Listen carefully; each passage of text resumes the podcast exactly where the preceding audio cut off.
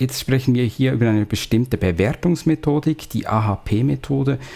In aller Kürze, was, was ist AHP?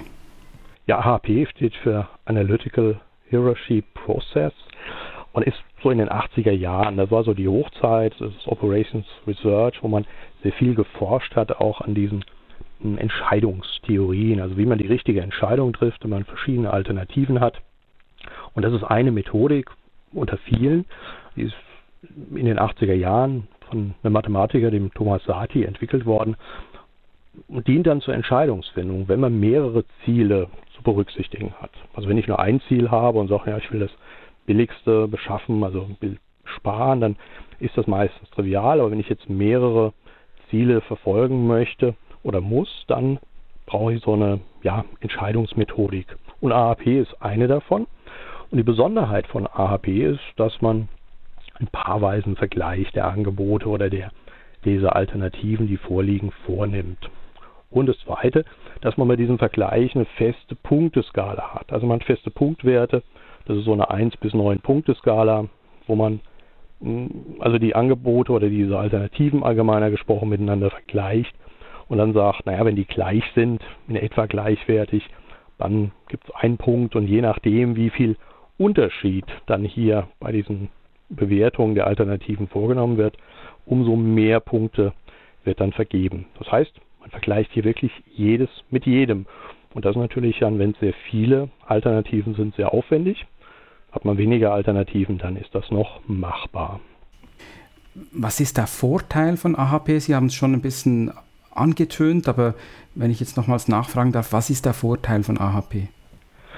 Ja, der Vorteil ist, wenn man, ähm, man so einen strukturierten Bewertungsprozess hat. Das ist eine sehr, sehr strukturierte Methode, die also klare Vorgaben macht, wie gehe ich vor, ähm, dass ich Kriterien also so hierarchisch ordne, dass ich die dann fein strukturiere, also detailliere und ähm, dann auch vorgehe und sage, okay, hier machen wir jetzt einen Vergleich zum Beispiel der verschiedenen Kriterien, machen eine Gewichtung dann daraus dass wir sagen, wir können wirklich diese Priorisierung vornehmen, also die Priorität der verschiedenen Kriterien untereinander. Das wird im, in AHP, sagen wir mal, sehr, sehr vorbildlich vorgegeben, sodass man hier ähm, eine, eine gute Strukturierung der Gewichtung auch schon mal hat. Das zweite ist, durch diesen paarweisen Vergleich, also gerade wenn ich sage, ich habe ein Problem, ich kann im Vorfeld meine Notenskala gar nicht so richtig vorgeben. Ich weiß gar nicht, was jetzt so das Beste wäre oder was Mittelmäßiges oder was Schlechtes. Dann kann es mir helfen, wenn ich da überhaupt nichts weiß, dass ich sage, na, ich vergleiche die mal direkt miteinander. Und dann kann ich schon sagen, das eine ist besser und das andere ist schlechter. Und dann habe ich ähm, hier aber nicht eine einfache Rangfolge hergestellt, sondern ich vergebe ja Punkte und kann sagen, naja, das ist schon so viel besser als das andere.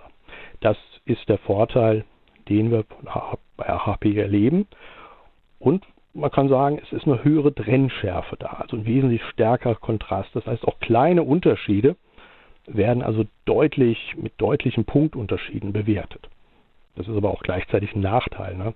Ähm, wenn man gerade sagt, die sind sehr eng beieinander, dann kann natürlich so eine starke Trennschärfe, so ein extremer Kontrast auch zu einer Verfälschung führen, dass ich hier Unterschiede wesentlich größer darstellen, als in Wirklichkeit sind. Also wenn wir es uns mal bildlich vorstellen, wir hätten jetzt so ein, ein Foto und würden das mit Photoshop bearbeiten und der Kontrast ist eigentlich ganz gering nur. Also die Farbunterschiede oder die Helligkeitsunterschiede sind sehr gering. Und jetzt würde ich den Kontrastregler ganz nach außen drehen.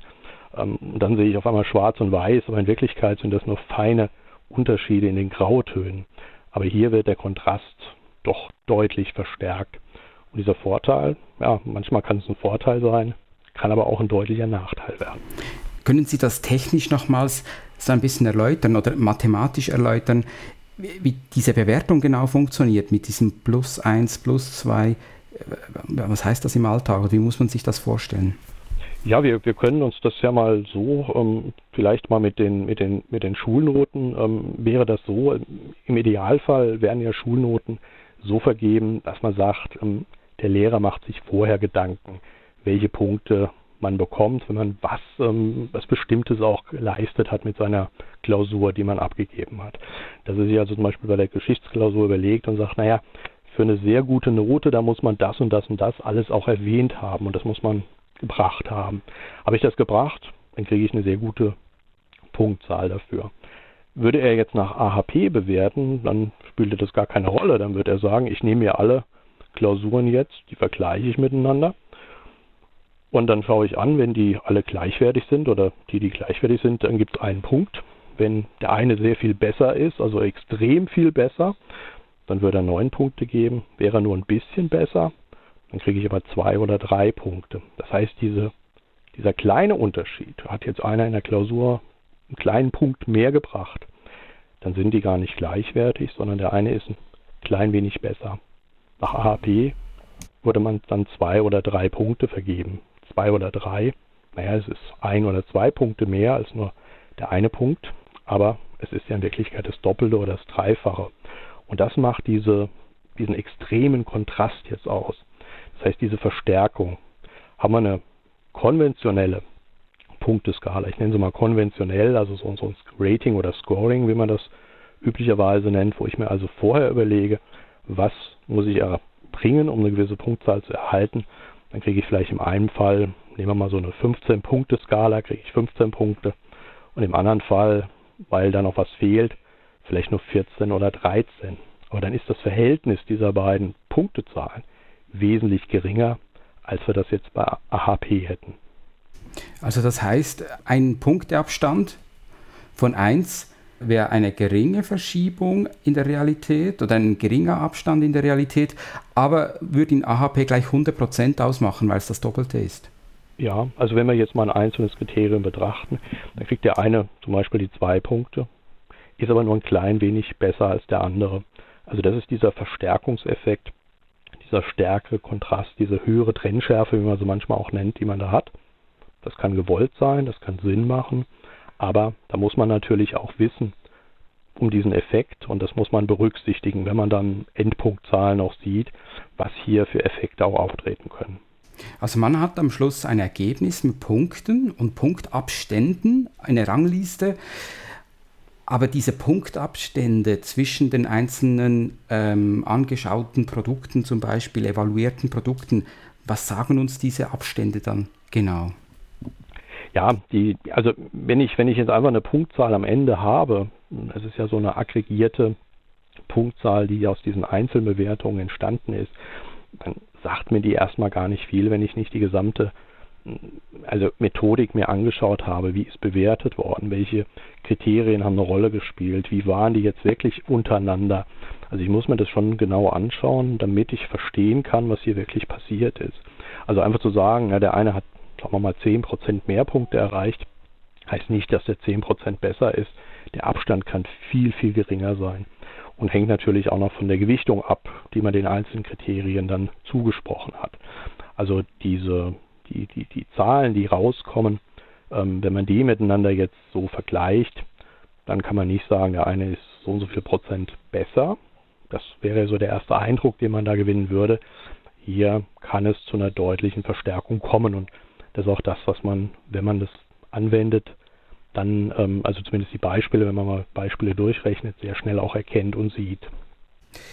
Ist auch ein Problem, sag ich mal, oder ein Nachteil von dieser Methodik, dass die Bewerber, die angeschaut werden, dass die bei der Punktvergabe eigentlich voneinander abhängig sind. Also es gibt unterschiedliche Punktzahlen, wenn alle etwa auf dem gleichen Niveau sind oder wenn alle extrem unterschiedlich sind von der Qualität her?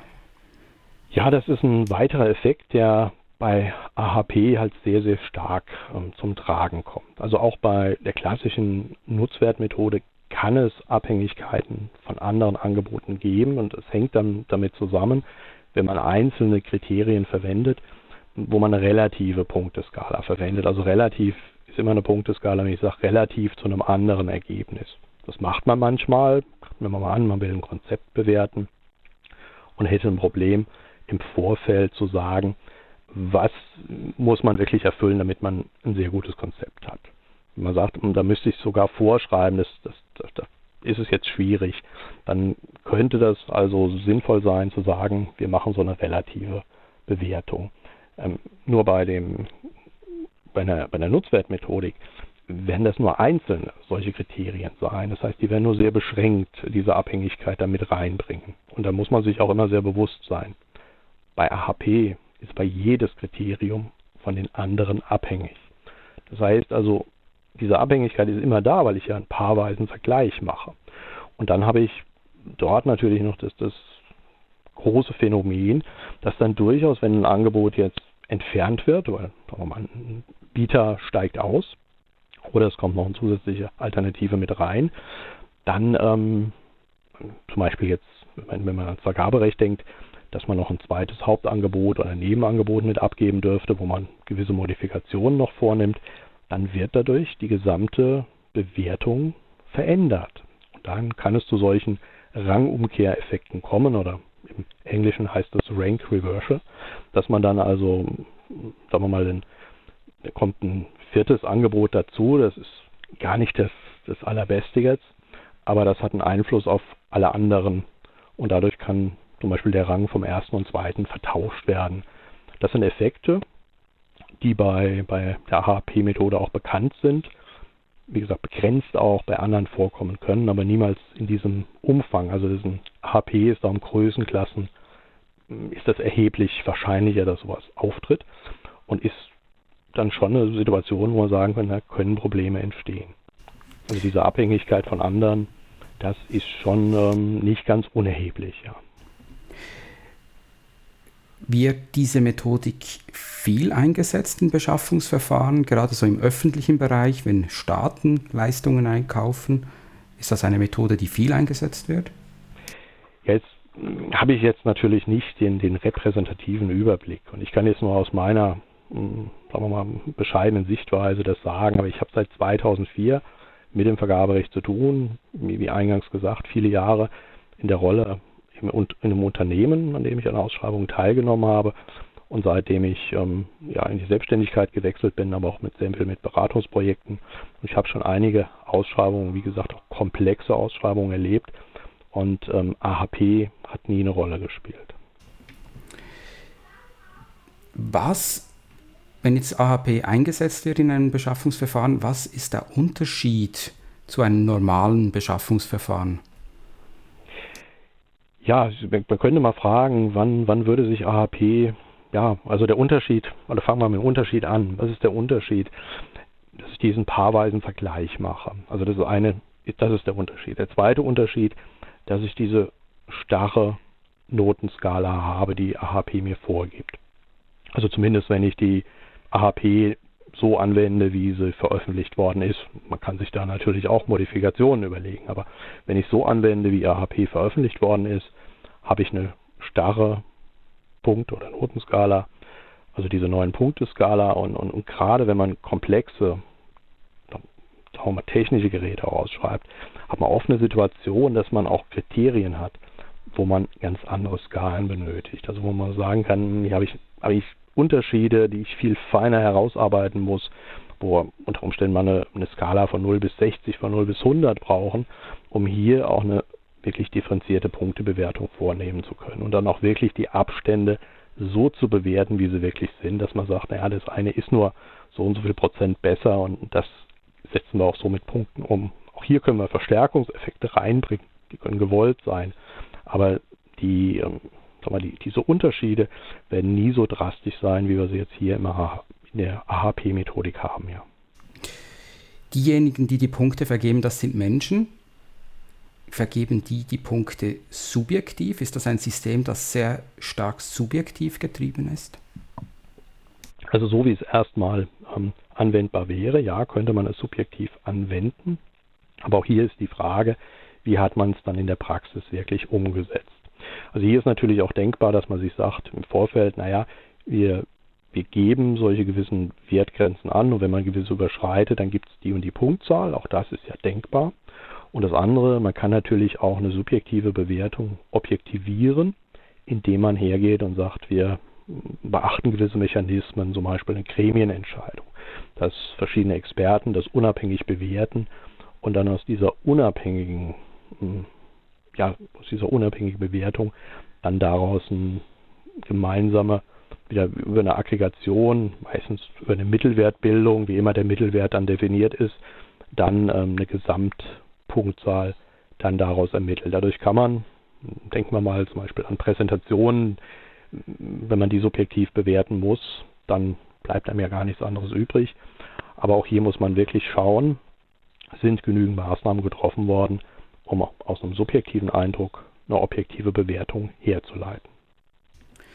Was heißt das für ein Beschaffungsverfahren, das, sagen wir, heikel ist oder umstritten ist?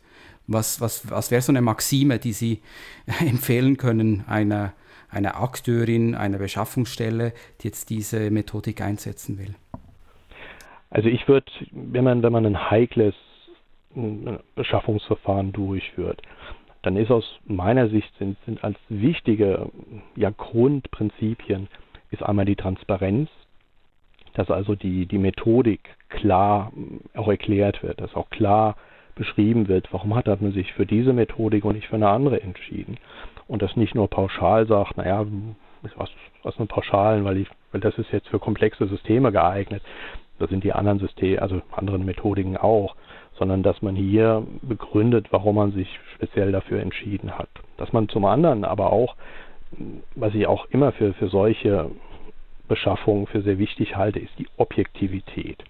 Natürlich ist die immer begrenzt, aber Objektivität bedeutet für mich, dass immer dort, wo ich sagen kann, ich kann mir im Vorfeld eine Notenskala wirklich auch überlegen, die kann ich vorgeben, ich kann den Bietern auch mitteilen, was sie sich einlassen, was ja übrigens auch ein wichtiger Rückkanal ist. Also wenn, wenn man weiß, wie bewertet wird und wenn nicht die Abhängigkeit zu anderen besteht, dann kann ich mir auch etwa ausrechnen, wie viele Punkte werde ich denn bekommen. Ist das eine faire Bewertung, die stattfindet? Und dann kann man auch darüber, also über Bieterfragen oder auch mal über eine Rüge, kann man tatsächlich dann auch darüber diskutieren und dann haben wir ein notwendiges, wichtiges Korrektiv an dieser Stelle auch. Ist das aber eine Blackbox, wo man gar nicht weiß, was passiert, ist aus meiner Sicht sowohl die Transparenz auch die, als auch die Objektivität nicht gegeben. Und da ist es vielleicht auch ein Grund, warum man für die öffentlichen Beschaffungen, die, also zumindest die, die ich kenne, sich für so etwas wie eine Nutzwertmethode entscheidet, weil wir hier einen wesentlich größeren Grad an Objektivität haben. Keine Frage, auch hier kann man eine Menge Fehler machen. Hier kann man auch dafür sorgen, dass das manchmal auch gefährdet ist, indem man halt die Punkteskala nicht so sinnvoll wählt und auch hier nicht alles transparent veröffentlicht. Aber im Normalfall korrigiert sich das, weil die Bieter hier mehr Möglichkeiten haben, auch Dinge nachzufordern. Das heißt also für eine Transparenz und eine Objektivität dafür, denke ich, das ist eigentlich der, sind die wichtigen Punkte. Jetzt will ich nicht sagen, dass, dass die AHP-Methode ähm, nicht geeignet wäre. Das wäre auch falsch. Ich halte sie dort für geeignet, wo man im Vorfeld Schwierigkeiten hat, hm, objektiv die Notenskala festzulegen, wo man also nicht im Vorfeld sagen kann, das und das musst du erreichen, damit du absolut im Voraus gesehen so viele Punkte bekommst. Bei technischen Systemen kann man das in der Regel machen. Ein paar Ausnahmen gibt es da auch, aber das kann man hier wesentlich besser machen. AHP hat, bringt das nicht mit. Da ist immer diese starre Vorgehensweise. Deswegen halte ich das für etwas schwieriger. Transparenz kann man da zumindest auch bei AHP schaffen, indem man klar auch zeigt, wie hat man hier Gewichtung vorgenommen, wie hat man bewertet, wie hat man dafür gesorgt, dass man aus einer möglichen subjektiven Bewertung eine Objektivität hergestellt hat. Und dass man auch klar und deutlich zeigt, ähm, ja, wie sind eigentlich diese Punktzahlen entstanden und was ist daraus, wie hat sich das ergeben und waren die Unterschiede bei den einzelnen Kriterien wirklich so groß oder waren die in Wirklichkeit ganz gering und es war nur haarscharf. Also dieser diese Trennungsschärfe, dieser Kontrasteffekt, diese Kontrastverstärkung, die ähm, kann halt dann schon auch zu einer ja, etwas, würde ich mal sagen, nicht transparenten Verfahren führen. Muss nicht, aber kann an dieser Stelle, ja. Sie sind Mathematiker, aber auch Wirtschaftsjurist. Von einem juristischen Standpunkt aus gesehen, wenn Sie auf dieses AHP-Verfahren gucken, gibt es da Punkte, wo Sie sagen, uh, äh, da ist eine Rüge, eine Beschwerde, dort wo es diese Möglichkeiten gibt, eigentlich schon vorprogrammiert. Also gibt es auch so Grundsätze aus, der, aus dem Recht, wo Sie sagen, ui, das ist heikel mit, dem, mit, mit AHP. Ja, also wenn ich, wenn ich jetzt Bieter wäre, dann würde ich mich schon fragen, warum lasse ich mich auf ein Spiel ein, von dem ich überhaupt, also das, das ist so, ich, ich bringe ganz gerne in, in verschiedenen Seminaren so den Vergleich und sage, ein fairer Wettbewerb, das ist ein Wettbewerb, wie wenn wir es mal im Bogenschießen vergleichen würden. Wenn jeder Bieter einen Pfeil und einen Bogen bekommt, dann möchte ich eigentlich schon als Bieter wissen, wo ist denn der Zielkreis? Also dass ich nicht am Ende den, ja, meinen Pfeil abschieße und dann ist der Zielkreis wo ganz anders. Ja, also diese diese Unschärfe, die hier erzeugt wird, die sorgt ja eigentlich dann für das Problem.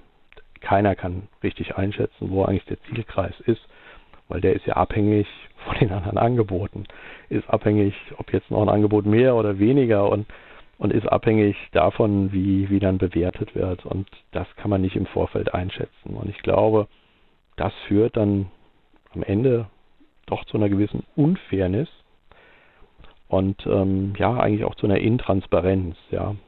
Und, und das macht das problematisch. Aus meiner Sicht übrigens, also wenn es um, um etwas geht, wenn, jetzt weiß ich natürlich nicht, welche Kriterien jetzt angewendet wurden, aber wenn es Kriterien sind, bei denen man objektiv im Vorfeld wäre es möglich gewesen, eine, eine, eine sinnvolle Punkteskala aufzustellen dann wäre das der bessere Weg gewesen und hätte zu einem fairen Verfahren geführt. Und das ist auch, glaube ich, der Grund, warum man in der öffentlichen Beschaffung die Nutzwertmethodik mehr anwendet, oder eigentlich aus meiner Sicht fast ausschließlich, ähm, oder das, was ich kenne, nur ausschließlich, weil wir hier diese Objektivität und die Transparenz auch vorliegen haben. Würden Sie selbst abraten, AHP anzuwenden. Sie haben das Beispiel gemacht von einer, von einer, von einer komplexen technischen Evaluation, von einem technischen System. Da würden Sie gar nicht erst auf AHP kommen und einsetzen. Also so in der, in der jahrelangen Praxis, bei dem man im Vorbereiten von den Bewertungsmethoden und, und bei den vielen Gesprächen, die ich da geführt habe, ähm, habe ich eigentlich in allen Fällen war haben wir verschiedene Kriterien, die haben wir identifiziert. Das waren die Kriterien, mit denen man in die Ausschreibung geht. Und, und diese Kriterien, die haben einfach unterschiedliche Punkteskalen benötigt. Also wir brauchen in der Regel unterschiedliche Punkteskalen. Also wenn man alles über den gleichen Kamm schert, dann kann das Ergebnis nicht optimal sein. Dann, dann habe ich halt immer, ja, nicht so das, kann ich nicht das rausarbeiten, was das Kriterium ausmacht. Wir haben manchmal Ordinal also eine Ordinalskala vorliegen, wo man nur sagen kann, ja, der eine hat das, der andere hat das nur in dem Grad und der andere hat das voll erfüllt und dann vergeben wir vielleicht nur mal Punkte in, in diesen wenigen Stufen. Und dafür gibt es andere Kriterien, wo man schon sagen kann, da haben wir so feingranulare Unterschiede, dass man vielleicht sogar eine 100er Punkteskala braucht und wo man wirklich sagen kann, naja, da ist es vielleicht nur ein Prozent Unterschied, aber dieser ein Prozent, das wird auch in der Bewertung dann auch umgesetzt und führt dann nicht dazu, dass man eine hundertprozentige unterschiedliche Punktzahl erhält. Also diese feinen Unterschiede, das halte ich dann auch für notwendig, dass man die auch herausarbeiten kann. Und da halte ich eine Methode, also die Nutzwertmethodik ist nicht die einzige, die das kann, es gibt auch andere. Aber das ist aus meiner Sicht der große Nachteil, den AHP mitbringt. Deswegen bei einem kritischen, also bei einer kritischen Ausschreibung mit, wo sehr viel Augenmerk drauf ist, würde ich persönlich für eine andere Methodik mich entscheiden, aber das muss natürlich jeder selber auch entscheiden und hat wahrscheinlich auch seine Gründe, aber ich persönlich würde jedem empfehlen, dann hier eine Methodik zu verwenden, wo mehr Transparenz, mehr Objektivität auch enthalten ist. So alles in allem AHP, Sie haben das Bild auch schon gewählt, das ist eine Methodik, die die Realität verzerrt, die Graustufen rausnimmt, schwarz-weiß macht. Sie, Sie, sehen das auch so. Das ist auch, das wäre auch Ihre, das wäre auch so Ihr Schluss oder Ihr Fazit, äh, wenn man, wenn man vielleicht äh, AHP so zusammenfassen müsste. Ja, ich, ich glaube, das kann man, kann man sicherlich sagen. Also das, das ist, ähm, das ist sicherlich in manchen Fällen aber auch ein Vorteil, ja. in manchen Fällen mag das ein Vorteil sein, dass wir sagen, wir haben diese Trennschärfe und die können wir dann, da können wir den Kontrastregler wirklich an Anschlag stellen und wir sehen diese Unterschiede. Wenn man das so braucht und so will, dann ist das gut. Wenn man sagt, naja, es geht schon um die feinere Bewertung, wir wollen die Graustufen schon auch sehen, wir wollen auch wirklich sehen, wie sind die Abstände, dann wäre es aus meiner Sicht die falsche Methodik.